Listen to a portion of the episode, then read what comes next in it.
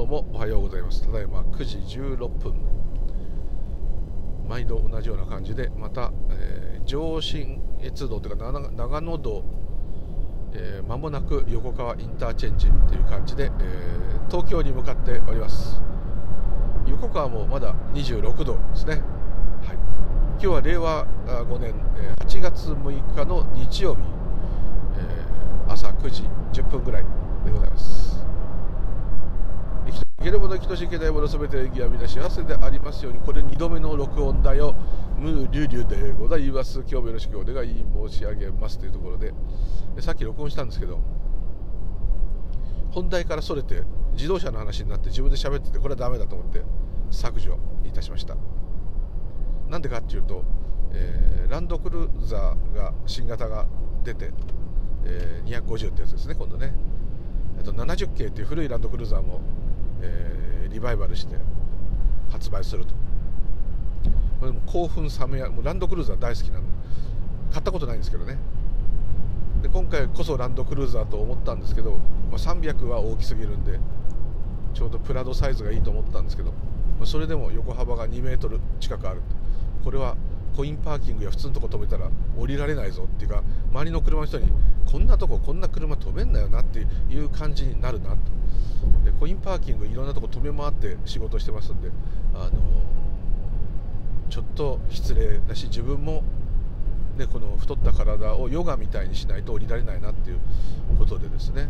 そこからヨガからヨギになって下脱したらいいんですけどそうもいかないんであのはい。まあ、そんなランドトヨタランドクルーザーという車がいっぱい出たっていう話からどんどん盛り上がってあとアルファードとベルファイアも出ましたね。あれでまた盛り上がってってトヨタすごいトヨタ一人勝ちじゃないかって騒いでたままものすごい長く録音しちゃったんでやめたと。で家出てすぐ録音開始したのにもう横川になっちゃってる、まあ、こういうことなんですね。えなので2度目の録音というのはそういうことなんですね。はい失礼しました。そこで、えー、ランクル欲しい方すぐ申し込まないと手に入りませんけど横幅が広い198センチは結構やばいよっていうあのね同じようなサイズに乗ってる方はあれですけどヨーロッパの大きい方の SUV のサイズだよっていうことでございます。はい、あと納期が多分今の予測でも2年で出てますんで普通に注文すると2年2年待ちと僕はレトロの70系っていう方の復活した古いランクル70の復活版がすごく欲しいんですけど、えー、ワンちゃんそっちはそんな大きくないんですけど後ろの席が狭いのとワンちゃんメインになれないのと災害時にそこで住むってこともできない車なんであの泣く泣く諦めます。はい。っていうとこで、えー、今日はですねレターをまたナッツさんいただきました。ありがとうございます。また難しいこれ難しいですよナッツさん。あのー、なんつうんだろう。言語学者じゃないんだから無理っていうかね。前もあの言葉とはっていうご質問いただいて。今回はね嘘。嘘も方便の嘘。これはどうだこれはどうだってね。どう表現したらいいのかと。もちろん普通に言えばですよ。あの嘘をついちゃいけません。それから嘘も方便だから場合によってはうまく使えば、えー、いける。役に立つこともある。で優しい嘘ってなってた書いてるけどそういうことももちろんありますあります。何でもねドストレートに言った言ったらね波風立つ場合もある。あとまあドストレートに言っちゃうともうそういう人だってなっちゃってまんまり人がまとわりつかなくていいよっていうのもある。あとインドのジャイナ教の人みたいに嘘つかないっていう、あのー、民族だっていう定評が通ればですねこの人たちと取引するのは安心だと。だって嘘ついちゃいけない戒律を守ってるあの宗教の人たちだからだと、まあ、こういうのもありますね。だからあえっと階級でいうと売者じゃあ南京の人は売者が多いっていうことですよね。商人。ね。まあそういうのがあったり。はい。まあこの嘘っていうのは非常に難しいですけどどの視点で言うかに変わっちゃうんですけど、えその仏教の本当の視点っていうかそこで言っちゃう本当のって視点っていうのもおかしいんだけど言っちゃうと多分もう言葉は全部嘘なんですね。だ嘘しか喋ったことがないと。だ嘘をつくつかないっていう戒律はできないと。守れない。それ一切喋らないっていうことに。書かない。喋らない。文字を使わない。言語を使わないっていうことになってしまうと思います。でこれもちょっと究極的なんですけどそのぐらいしかちょっと嘘についてっていうかもう言葉についてっていうか話せないもんですから。そうなっちゃうんですけど。お釈迦様がよく喋ったことを私の言った教えは全て方便であるって。言ったのは方便しか言語上ありえないっていう意味ですね。で概念をね滅ぼせとか、えー、実態はないっていう話をしてるわけですからあのそこのところから来ると例えば今こう走ってますと前に、えー、とあれはまたマイナーな車だぞ。ホンダのあれは何だろう。シャトルかな？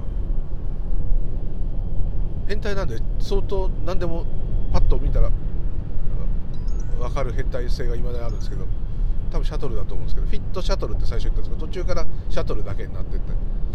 で今新新しいやつももう販売しなくなりましたがあのホンダの小型でもない、うんまあ、小型というのステーションワゴンですね。昔シビックシャトルがありましたね、であちょっと話はそうですけどそう車とかねバイクが絡むと話がおかしくなるんではいすいません、えー、それがこう今言った通りホンダの車とかシャトルとか言ってますけど全部これ概念ですだから嘘です。じゃあこれは車っていうのは本当じゃないのって人もいるかもしれないけど車っていうのも英語で言ったらカーだけどとか言い訳したりする全部言語ですね。そういうもんではないですね。それはそういう呼び名です。ねじゃあ金属プラスチックあとそういう化石燃料ゴム樹脂とかねこう言ってって。材料の名前いくら言ってもそれも全部それをそう、まあ、言い方悪く言えば勝手にそう呼んでいる。ことですね。あんなこと言ったら喋れないじゃないかってなるじゃないですか。その通りです。もう概念のだから本当のことで嘘っていうかね本当のことではない。本当は言葉では言い表せないものしか見えないし聞こえないんですけども味わえないんですけども。それをこうある程度その規則っていうかですね形で決めてないとお互いにやっぱり話せないですから。だからね前走ってるのを見てあれは車だっていうのは多くの人があれは車だって分かると思うんですけども。ところがその時の車っていう漠然と言っているイメージも全員違うと思います。余計なストーリーがくっつかないかもしれませんけどでもそんな面倒くさいこと言ってたら暮らせないんでもうこれは車と決めましょうと。だからこういうものは車っていうものであるという体でみんな暮らしてたのが本当にこれは車であるというふうになっちゃってるんですね。この時点であのまあ嘘と。嘘じゃないものはないと。嘘っていうかそういうものは一切ないと。要するに言葉で表現できるものは一つもないと、まあ、こういうひねくれた答えになってしまって。前あの YouTube とかでも好きな渡辺さんっていうあの臨済前でちょっと検証されたおじ様がいてあの方がよく喋っててなんかいろんな人の質問に答えてるんですけどもういやらしい答え方するなとちょっと思ったのが、まあ、禅っぽい答え方ですけど。本当の存在とか本当にあるものとか絶対的なその実体がないというブッダが言う通り全てのものには実体、まあ、全てのものには実体がないって言っちゃってるんだからそこで終わっちゃうんですけど。じゃあ本物はどこにあるのかという質問。本質はどれだ？こう聞かれた時その渡辺さんという方がお答えしてた答え方がすごいいやらしいと思いながらもうまいってちょっと思ったのが分かること。これが何だって分かるもの。自分が認識できてこれは何だ何々だねって分かるもの。それ以外のものを見つけてくださいと。それが本物です。ないですよそんなの。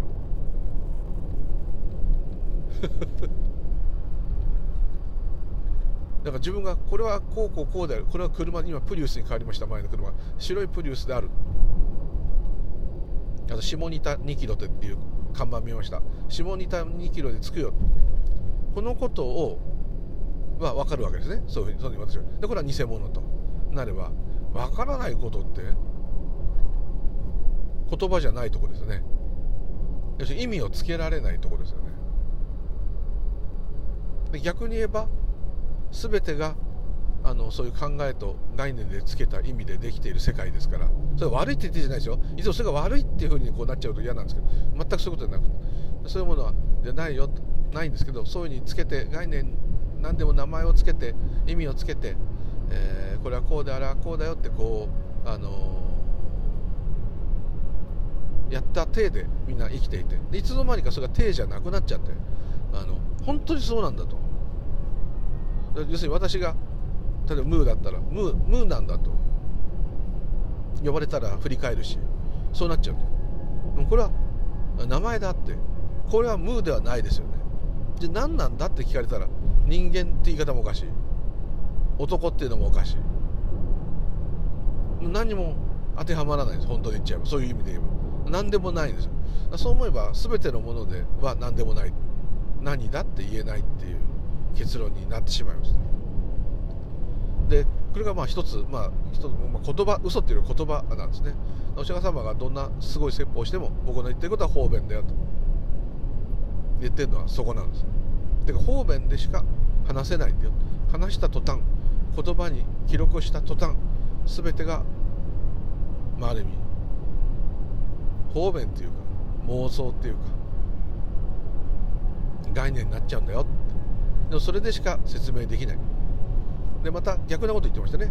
この概念であろうともこの言葉というものを人間が使うっていうのは非常に役に立つっていうかあの生活上ですけどあの重要なものだねっていうことも同時に言ってくれてますね。でまあこれはちょっとまあ前提というか全てが概念の世界。本当はそうじゃない。よく意味のない世界に全然よく検証した人とか全てのものは一つだったとか意味がないとかいうのはあそこだそこの点それが外れた時にそうなります。それはどういうことか。私が外れた時です。でこの言葉は私というものにしか存在できない。存在できないというか持ち運ぶ持ち寄ることができない。自分自分が喋った。自分がそう思った。自分がこれは車だと思った。何でもそのように私が介入しない限りはあの言葉として成立しないですよ。それを理解したってことがないですから。車っつったってこれ音じゃないですか。ただの。音だっていうのも概念なんだけどそそこまでちょっとキリがないんで。ちょっと言っとくと。車車っていう音声。でこれは何が意味があるわけじゃなくて車っていう音声。だから「ははは」とか言ってもまあえー」とか言っても。同じかもしれない。そそんだけのことですよね。車っていうその文化を否定してるわけじゃ全くありません。そういう不思議なことになってしかもそれが不思議なのはさらに不思議なそれが真実になるってところなんですよね。僕もそうなんですけど。僕はどこどこ生まれの何々であるっていうのが真実になっちゃってるんですよ。本当のこと。絶対的なこと。実態があることになっちゃってでもこれがよくちょっと考えれば簡単なんですけど全部ね親がつけたにしろ何にしろそういう手でやっていくのが便利だからみんな言葉っていうのを利用して意味をつけたりして生活してるわけなんですけどそこはなんか追っ外れてあのもうそれだけになっちゃうんですね。しかもそれが本当でむしろ言葉や意味の方しか存在しない。つまり私しか存在しない。そこまで追い込んでいきます。もう私しか存在しないって言い方だと逆になんか一つのワンネスみたいになっちゃう。そういうことではなくてその何て言ったらいいんだろう。私個人っていう感じがものすっごい強くなって単独で生きているっていう感覚です。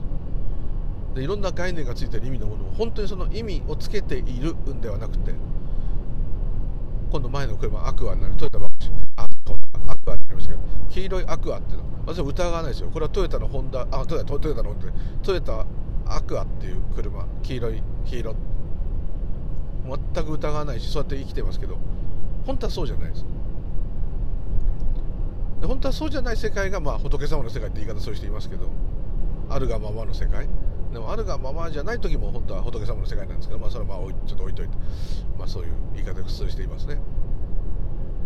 でこの嘘っていうのはあのー、もちろん使い方だと思いますしもうそういうの全部前提置いといて言葉の世界で生きているっていう風なもう完全に落とし込んでしまえば普通になるわけですけどその状態であればこれは間違いなくあの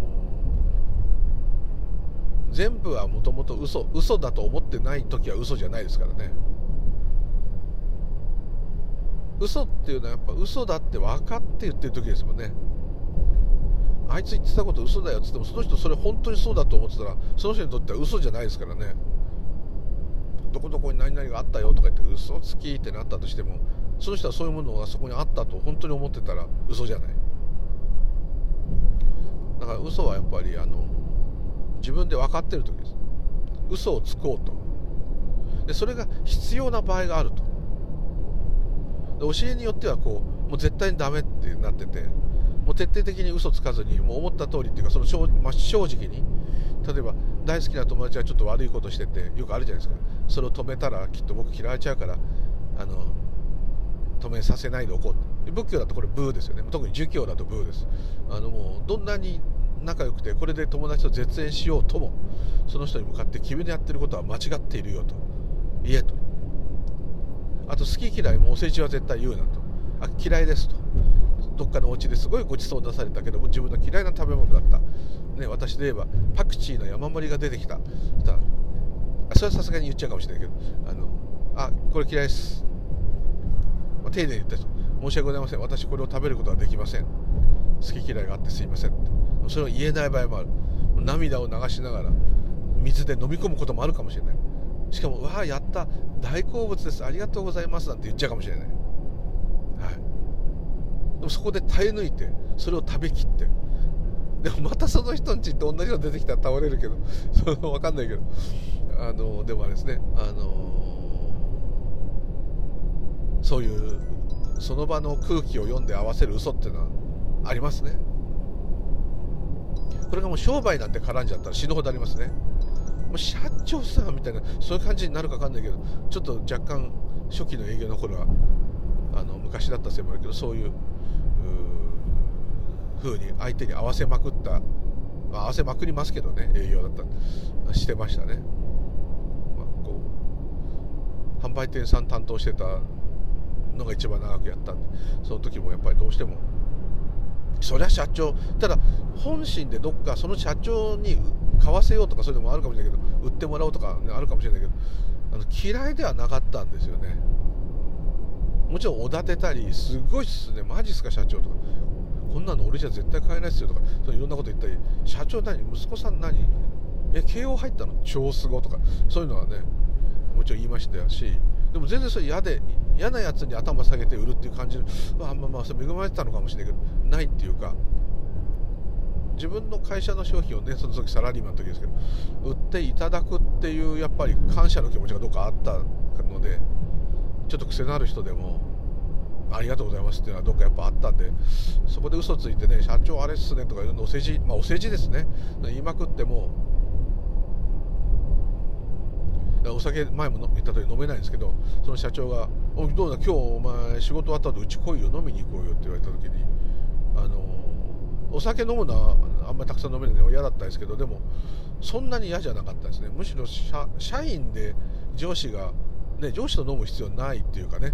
あの当時も思ってましたが、まあ、だったら会議して売り上げの話するなら会議。だって飲みに行った席も全部会議と一緒ですから。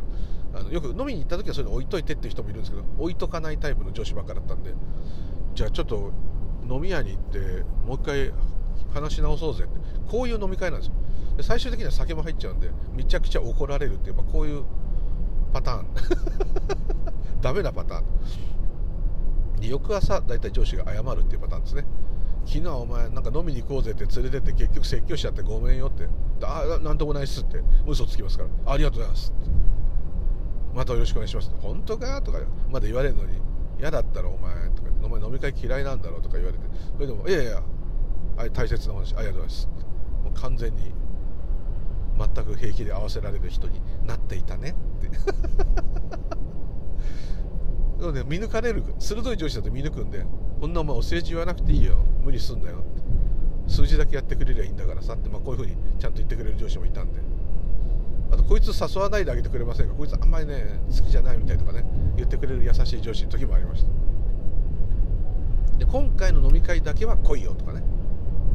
今回だけはお前嫌だろうけどちょっとこうお得意さんだしさ悪いけど来てくれるっていうそういう神のような上司がいた時期もあったんですね。その上司が一番仕事できる上司だったんですね。そこまで気が回ると。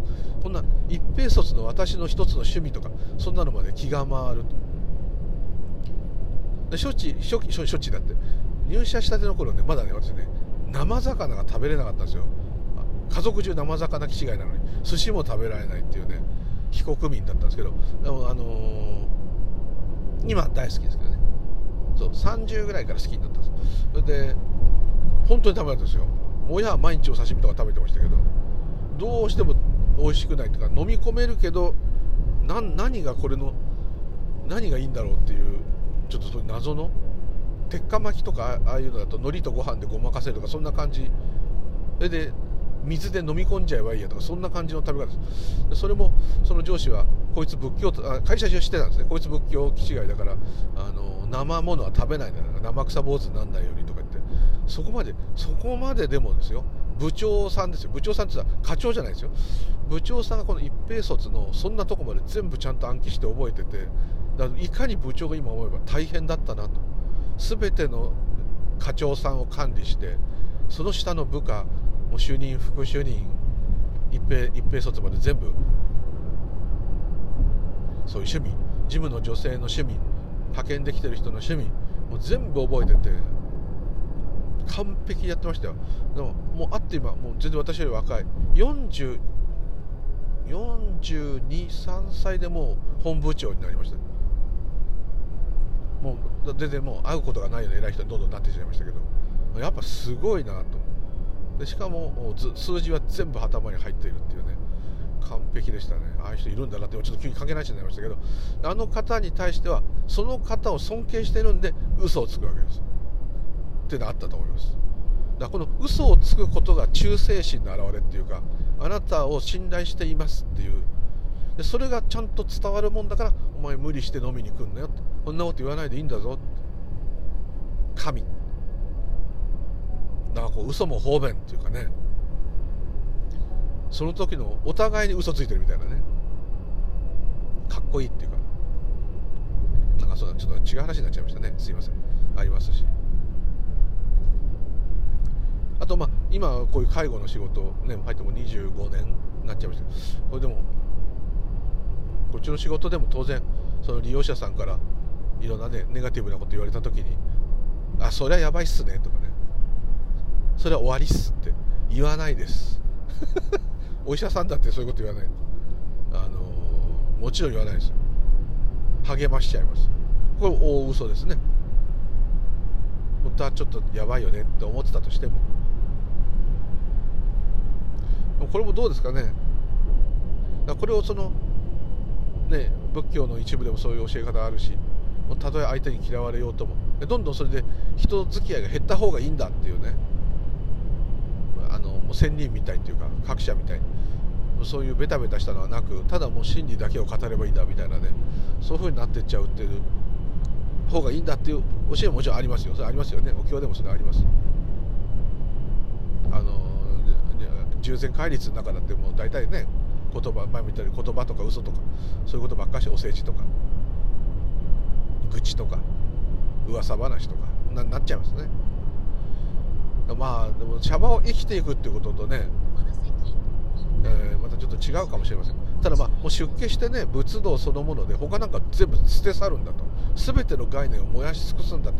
その覚悟で来てたら確かにそこまでいかないとダメかもしれませんね。だってもう世捨て人って普通で言えばねわけですから。でさらにこうどっか今で言うと本山とかすぐ鬼道場とかありますけどもうそういうとこ行ってたらそういうのもう関係ない。っていうかそんなこと言ってる暇もないっていうか。どうしても俗世間に出てきた時にはそういうのが必要になると。で属世間出てきてそういうの使わないでいると変人になると。でももしかしたら一部の人は評価すると思うんですよね。そういう変な人いても。いますよね。そういう人会社とかでもいますよね。もう真正直すぎるっていうかね。お世辞のおの字もないで大概口数が少ない。でも本当にいいと思ったことは正直に素晴らしいって言ってくれるみたいな人いますね。それはそれで一つのまたまあ個性っていうかタイプっていう。そういう点ではいいとはもちろん思うんですけどね。でまあちょっと全然答えに結局なんないんですけど。でもこういう話しててすごく不思議に思うのはあれですね。あの結局この概念っていうか本当は全てが嘘であるこの言葉っていうもので、えー、これだけですね、えー、いろんなものに意味がついたせいでいろんなものが一つ一つが主張してくるっていうかあの何と言ったらいいんだろう。ごちゃごちゃした感じになるっていうカオスになるっていう点ではなかなかやっぱりこの言葉っていうのは面白いともちょっと言えますね。あとどう伝わるかは別として歌歌にしたりね。いろんな風にもなるし。はい。やっぱ詩とかねいろんな文学もそうですけどあまあ映像ついてああいう映画とかになってもいいんですけどやっぱりこうそれを取る受け取る人がそれぞれであったとしても面白い。そういう点ではやっぱりいいしだって仏教だって口伝でしか伝わらなかったって口伝で伝えろって言ったって口伝の句は言葉じゃないって言いたい。文章にするとねニュアンスが伝わりにくいよっていうことをおそらく言ってるんだと思うんですけどね、はい、だからまああのもちろん悪いもんではないんですけどいつもなんとなく自分が気になるのはその言葉の世界意味の世界が100%本当になってしまうっていうのはちょっと怖いなって思うんですよね。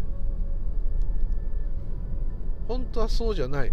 人間様の世界だけじゃない、えー、そんなちっぽけなことじゃない、えー、全てがバーンとここにあるというところを忘れてしまうんですよね。言葉によってると。ただでもそこに導くためには言葉が必要かもしれませんし。それはちょっとわからないんですけども。でもそう言葉は重要でもこれがなくちゃ今もまさにこの録音するってこともできないんですけども。でこれを受け取る方もそれぞれ違うんですけども。でも、えーやっぱり一番大事なのはこれはやっぱ一つの便利な言葉っていうのはツールであって本物ではないよっていうのは思います。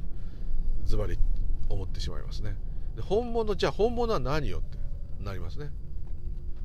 本物はその言葉や考えの世界にはないよっていうことですね。すでにそれだっていうことです今も。どうしてもこのいつもの話になっちゃうんですけど、もうこれなしでっていうのはちょっとね、語れない。で結局語るんだから同じじゃんってなっちゃうんですけど、そういう全く摩訶不思議な世界にいるってことをいつもちょっとこう気づいていると、ちょっとこう楽になるっていうか、もっと広大無辺なすごい現れそのものだから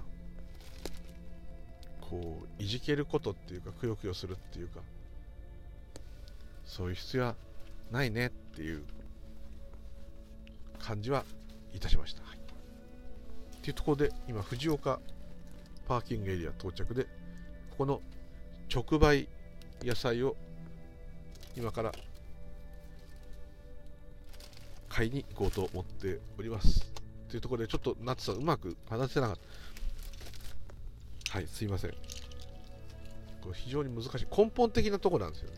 人間ってどうしても言葉の生き物なんで、概念の生き物なんで、そこにメスを入れないと、嘘もやっぱり始まらないっていうか、どうしてもそうなっちゃう。そうなっちゃうと、なんか根こそぎ、ダメみたいな感じ。だ毎回くどいんですけど、言っちゃうのは、この言葉がを使ってるのがダメっていうことじゃないですよ言葉や概念があることがダメって言ってるんではもちろんなくってあのでもちろんそれの虜になってもそれしかないってなっちゃって言葉こそ意味こそが全てであるってなっちゃったってなっちゃったらもうそうなんですけど何も悪いことはないんですけどなんか辛い思いっていうのは必ず意味意味が現実100%の現実であるっていう風になってる時ですから本当はそんな意味も言葉もないのに動植物や空気や太陽や星々はちゃんとあるよそうするとあなんかちっぽけな世界でこう翻弄されてたなっていう気持ちがちょっと湧きますとあのー、なんかこう何て言ってるんですかね。少しこう肩の荷が下りるっていうか一瞬でも。あこれでいいのかなってこのままでもいいのかなっていうような。だってみんなこのままですよね植物も誰も。それ植物だもんとかね言う人いるんですけどだったら逆に人間に生まれたことを後悔するってことになっちゃうかもしれないですよね。当時はないですよね。今あのー、なんか出店の旗が揺れてるんですけど見えるんですけどあの旗がはたはた揺れてるっていうことと同じことですよ。我々がいるっていうことも。全く同じことです。だから遠慮も遠慮がいらないもない。っていうことですねこうこうでなきゃいけないっていうところの苦しみが少し減るかもしれません。はい、よくわかんない話にまたなっちゃってすいません。そこでちょっとじゃあ野菜を買いに行ってきます。失礼しました。はい、そこでありがとうございました。またよろしくお願いいたします。レターよろしくお願いいたします。ありがとうございます。では、失礼いたします。すんませんでした。失礼します。